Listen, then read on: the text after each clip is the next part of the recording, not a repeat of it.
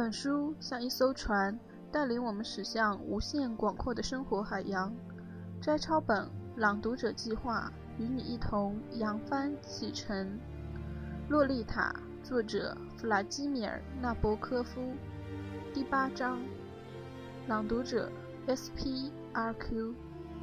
虽然我告诉我自己，我只是想找一个安慰自己的人，一盆受到了赞美的蔬菜牛肉浓汤。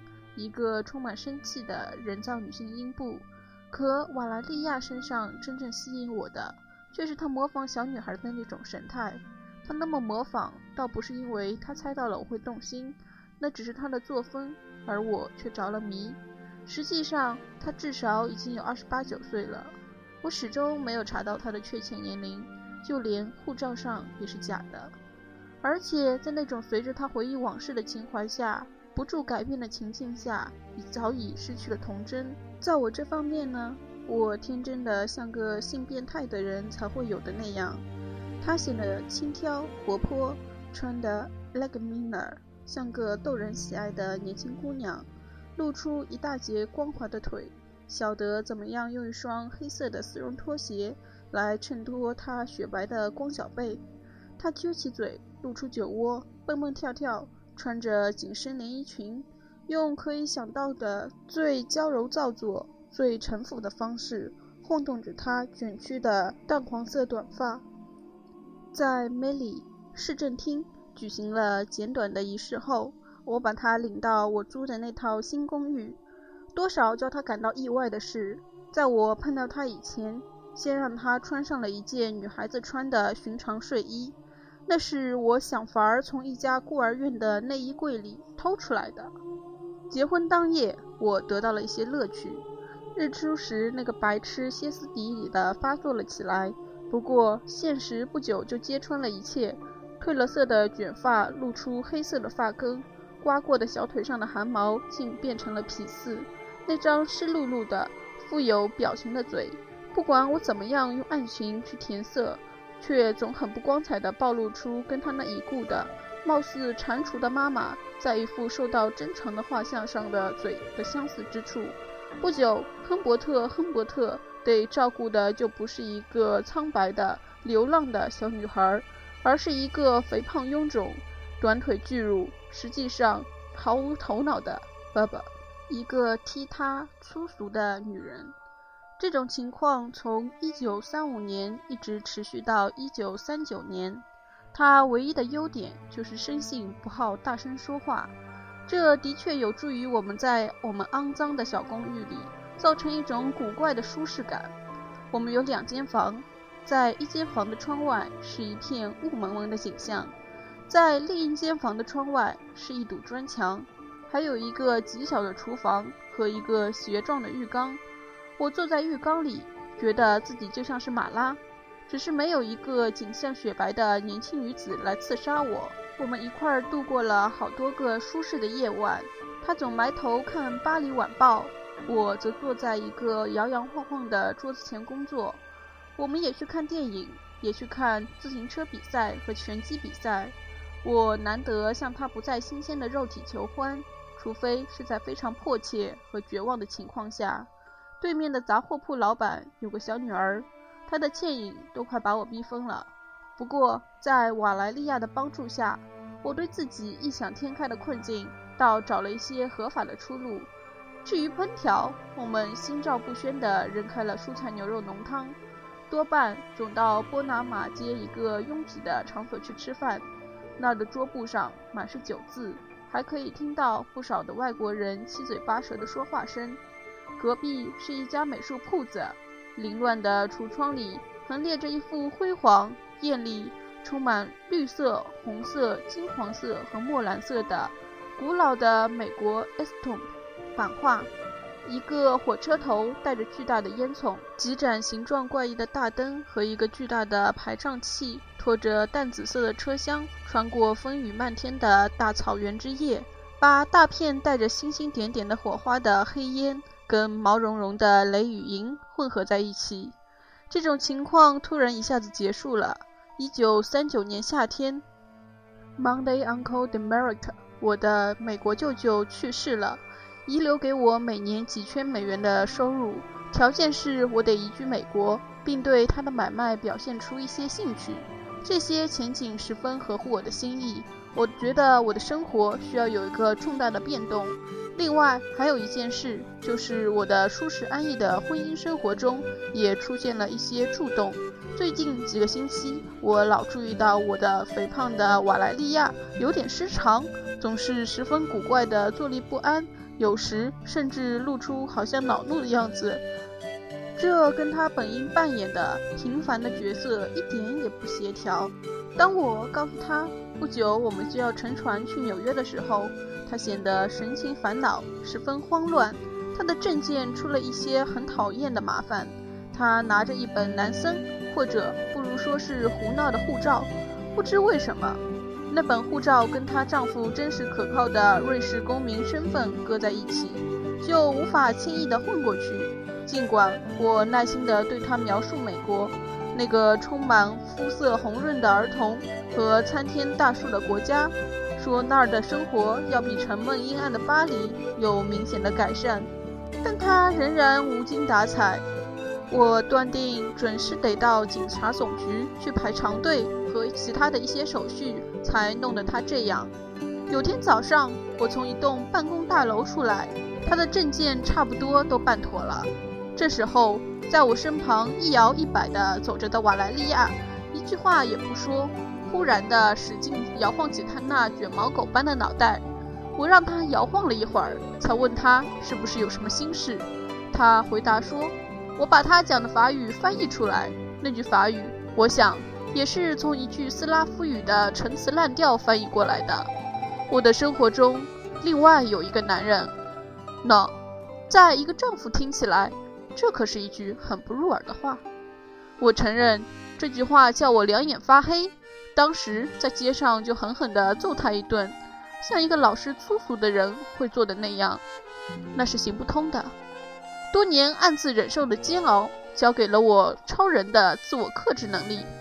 有辆招揽生意的出租汽车，已经沿着街边缓缓行驶了好一会儿。于是我领着他坐进那辆汽车，在车上这个不大会受人打搅的环境里，我平静地提议他把他自己的胡言乱语解释一下。心头涌起的一阵怒火，叫我透不过气来。倒并不是因为我对这个滑稽的人物。亨伯特太太有什么特别的喜爱，而是因为合不合法的结合的问题，应当由我一个人来决定。而他，瓦莱利亚这个喜剧性的妻子，如今竟厚颜无耻地准备照他的方式来支配我的舒适生活和命运。我要他说出情人的姓名。我把这个问题重复了一遍，但他老像做滑稽表演似的，叽里咕噜地说着话。讲他跟我生活在一起不幸福，宣布了他想要立刻离婚的种种计划。m i k s 可是究竟是谁呢？我终于吼了起来，用拳头在他的膝盖上打了一下，而他却毫不畏缩，只是目不转睛地望着我，好像答复实在是简单的，根本不用言辞说出来。接着，他迅速耸了耸肩，指了指那个出租汽车司机的粗脖子。他在一家小餐馆的门口停下车，做了自我介绍。我不记得他滑稽可笑的名字了，但是经过了那么多年，他的样子依然清楚地浮现在我的眼前：一个身材矮胖的白俄前上校，留着两撇浓密的小胡子和一个平头。在巴黎，有成千上万这样的人。从事这样愚蠢的职业。我们在一张餐桌旁坐下，那个俄国保皇党人要了酒。瓦莱利亚把一条潮湿的餐巾搭在膝盖上以后，又接着往下说，是在对我灌输，而不是在对我说话。他滔滔不绝地把话注入这个尊贵的容器。我从来没想到他有这样流利的口才，而且。他还时不时地对他那个呆头呆脑的情人吐出一大段斯拉夫语，这种局面真是荒谬可笑。等到那个上校司机带着占有瓦莱利亚的微笑打断了他的话，开始说出他的看法和计划时，这种局面就变得越发荒谬可笑。他小心翼翼地讲着法语，带着一种十分难听的口音。就用这种口音，他描述了他打算跟他年轻妻子瓦莱利亚携手共同进入的那个爱情和工作的世界。这当，瓦莱利亚却在我和他之间修饰打扮起来，先在他撅起的嘴唇上涂了些口红，接着把下巴颏叠成三重，去拉扯衬衫的胸部等等。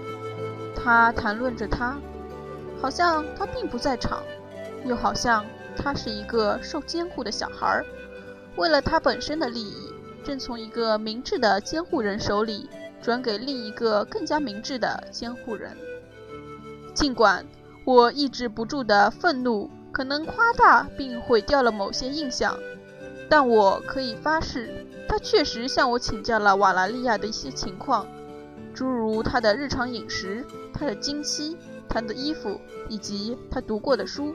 或该读的书，我想，他说，他大概会喜欢约翰·克里斯朵夫的吧。哦，他简直是个学者，塔克索维奇先生。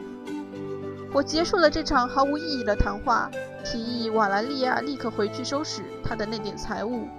那个平凡迂腐的上校听到了这话，便十分殷勤地提出，可以把那些东西搬上汽车。于是他重新干起了他的本职工作，开车把亨伯特夫妇送回了他们住处。一路上，瓦莱利亚都在说话。威严的亨伯特和渺小的亨伯特商议着：亨伯特，亨伯特，是不是应该把他或他的情人杀死，或是把他们俩都杀死，或者一个也不杀？我记得从前摆弄过一个同学的自动手枪。那个时候，我大概没有提过那个，不过也没有关系。我胡思乱想的想要得到他的小妹妹，随后再开枪打死自己。他的小妹妹是一个轻盈美妙的性感少女，头发上扎了个黑蝴蝶结。现在我暗自纳闷，不知瓦莱契卡上校是怎么叫她的，是否真的值得给开枪打死，用手勒死，或者给水淹死？他伸着两条十分脆弱的腿，因此我决定，一等到只剩下我俩的时候，我就要狠狠地给他一下，仅限于此。可是我们始终没能单独待在一块儿。瓦莱契卡这时泪如泉涌，把脸上彩虹般的化妆搅得一塌糊涂。他随随便便地信手把东西装满一个大衣箱、两个小提箱和一个塞得满满的纸板箱。那个该死的上校一直在四周踱来踱去，因而穿上我的登山皮靴，连续猛踢他的屁股的种种幻想，当然不可能付诸实行。我也不能说上校的举止傲慢无礼，或者表现的是那样。相反，作为把我骗进去的这场戏剧表演的一段小插曲，他表现出一种很周到、老派的礼貌。他的动作不时给各种各样发音错误的道歉打断。e d l i b a d o n a 请原谅。h c r i s p y 我可不可以？等等。当瓦莱契卡一挥手，把他粉红色的短裤从浴缸上面的晾衣绳上取下来的时候，他十分得体地背过脸去，但他立刻似乎在房里变得无处不在。l 克 k 这个恶魔。使自己的身体和公寓的结构完全协调了起来。他坐在我的椅子上，看我的报纸，解开一根打结的绳子，卷了一支烟，点了点茶勺的树木，走进浴室瞧瞧，帮助他的婊子女人包起他父亲给他的那台电风扇，随后把他的行李抬到街上。我抱着两只胳膊坐在那里，半边身子靠着窗台。心里痛恨和厌恶的要命，最后两个人总算走出了这套颠颤的房间。我在他们身后“砰”地把门关上，那声震动仍在我的全部神经里轰鸣。这真是一个窝囊的替代办法。我原该按照电影里的通例，用手背痛打一下他的颧骨。我把我的角色演得很糟，接着笨重地走进浴室。去查看一下，他们有没有把我的英国香水拿走？他们倒没有。不过，我非常厌恶地发现，那个沙皇的前顾问在彻底解除了他的膀胱的负担后，竟然没有抽水冲洗马桶，这汪阴沉的外国的尿，以及在其中分解的一个潮乎乎的黄褐色的烟头，叫我感到了似乎是奇耻大辱。我狂怒地四下寻找武器，实际上大概也只是俄国中产阶级的礼貌，或许还带了点儿东方风味，促使那个好心的上校。马克西莫维奇，他的心一下子突然回到了我的记忆中。一个像他们所有那类人一样，十分拘谨刻板的人，用颇有教养的静默掩盖他私下的需要，免得在他自己那阵不大张扬的犀利身上，用一片不雅的瀑布奔腾的水声来突出主人住房的狭小。可是当时我心里并没有这种想法，我气得哼哼唧唧。在厨房里四处寻找一样比扫帚合用的工具，接着我又放弃搜寻，冲出房子，勇敢而坚定地赤手空拳地去揍他。尽管我生来十分健壮，但我并不是拳击手，而那个矮墩墩的、肩膀宽阔的马克西维奇，看上去却像是铁打的一般。街上空空荡荡，一点儿也看不出我妻子离去的痕迹。只有他掉在烂泥地上的一颗莱茵石纽扣，他曾经把它放在一个破盒子里，毫无必要的保留了三年。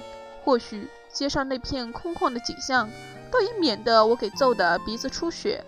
可是没有关系，到适当的时候，我会做一点小小的报复。帕萨迪纳的一个人有天告诉我，娘家姓兹鲍罗夫斯基的马克西维奇太太。一九四五年前后，因为分娩去世。那对夫妇不知怎么的，到加利福尼亚，被一个美国著名的人种学家用于他主持的一项长达一年之久的实验，两人从而领取优厚的薪金。这项实验研究的是人始终趴着吃香蕉和海藻食物所会引起的人类及人种反应。把这件事告诉我的人是一个大夫。他发誓说，他曾亲眼看见肥胖的瓦莱契卡和他的上校，那时头发也花白了，而且也很肥胖，在一套灯火通明的房间里，一间房里放着水果，另一间房里放着饮水，还有一间房里放着草垫等等，跟其他几个雇来的四足动物一起在打扫干净的地上奋力地爬来爬去。那几个家伙都是从贫困无助的人中选出来的。我想从人类学评论上找到这些试验的结果，但好像还没有发表。这些科学成果当然需要一些时间来完成。我希望真的要发表的时候，能附上一些精彩的照片加以说明。不过，一所监狱图书馆恐怕不会收藏这种学术著作。目前拘禁我的这所监狱，尽管受到我的律师的赞赏，却是一个很好的实例。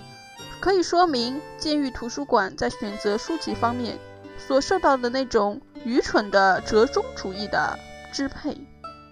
当然，他们有圣经和狄更斯全集，很古老的一套，是纽约 G.W. 迪林厄姆公司1887年出版的。还有儿童百科全书，里面有些穿着裤头的金黄色头发的女童子军拍的很好的照片。和阿加莎·克里斯蒂的一桩公布的谋杀案，可是他们也有下面这样一些才气焕发的无聊作品，诸如1868年被波士顿出版的《重访威尼斯》的作者伯西·阿尔菲恩斯通著的一个在意大利的流浪汉，和一部比较新的舞台名人录 （1946），演员、制片人。剧作家和一些静态场景的照片。昨天晚上翻阅这部名人录的时候，我看到了逻辑学家憎恶而诗人爱好的那种令人惊叹的巧合。我把那一页大部分抄录如下：皮姆·罗兰，1922年生于马赛诸塞州的迪隆。在纽约州德比市阿尔西诺剧院接受舞台训练，在阳光突现中首次登台。参加演出的剧目主要有：离这儿两个街区以外、绿衣少女、凑合在一起的丈夫，奇异的蘑菇，一触即发，可爱的约翰，我梦见你等。奎尔蒂·克莱尔，美国剧作家，一九一一年生于新泽西州欧星城，曾就读于哥伦比亚大学，开始经商后转而从事剧本创作，作品有《小仙女》，爱好闪电的女子，和维维安·达克布鲁姆合作，《黑暗时代》。奇异的蘑菇、父爱等，他为儿童写的许多剧作特别出名。小仙女，一九四零年在纽约中演的那冬天，行程一万四千英里，一路演出了二百八十场。个人爱好：跑车、摄影、蓄养宠物。奎多洛雷斯，一八八二年生于俄亥俄州德顿，在美国艺术学会学习舞蹈表演。一九零零年首次在渥太华演出。一九零四年以“千万不要对陌生人说话”一句，在纽约初次登台，在台上演了以下是大约三十出戏的名单后不知去向。我的恋人的醒目的名字怎么竟会加在一个老巫婆似的女演员身上？这一点我想起来仍叫我痛苦无奈的十分震惊。说不定她也可以成为一个女演员。生于一九三五年，曾在《被谋杀的剧作家》中演出。我发现我在我的前面一段中的笔误，不过请别改正，克拉伦斯。奎因这头猪犯了谋杀奎尔蒂的罪。哦，我的洛丽塔，我只好玩弄文字了。